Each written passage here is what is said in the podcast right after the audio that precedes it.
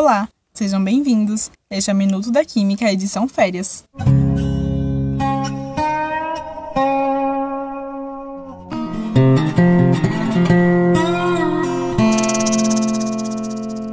Hoje, no Minuto da Química, nós vamos falar sobre síntese orgânica, um assunto muito presente no dia a dia, principalmente quando se trata da relação do homem com a natureza.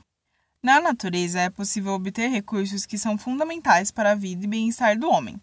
Entretanto, esses recursos são limitados.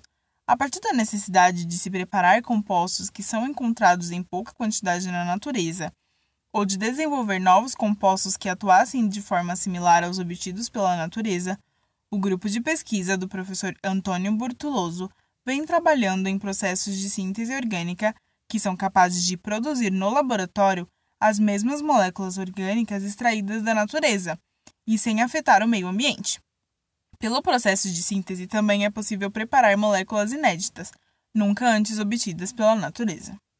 O pesquisador foi responsável pelo desenvolvimento de uma técnica que permite a criação de um plástico a partir do bagaço da cana-de-açúcar.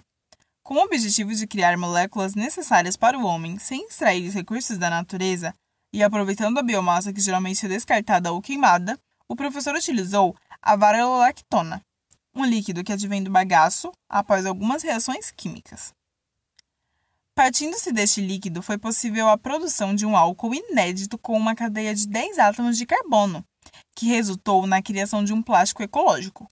A produção do composto utiliza solventes e reagentes de baixo custo e estudos estão sendo realizados com o intuito de verificar sua viabilidade de produção em grande escala e viabilidade econômica em relação ao plástico comum. Cabe ressaltar que apenas um protótipo foi preparado em escala laboratorial e vários estudos ainda se fazem necessários. O plástico é extremamente útil e muito utilizado na sociedade.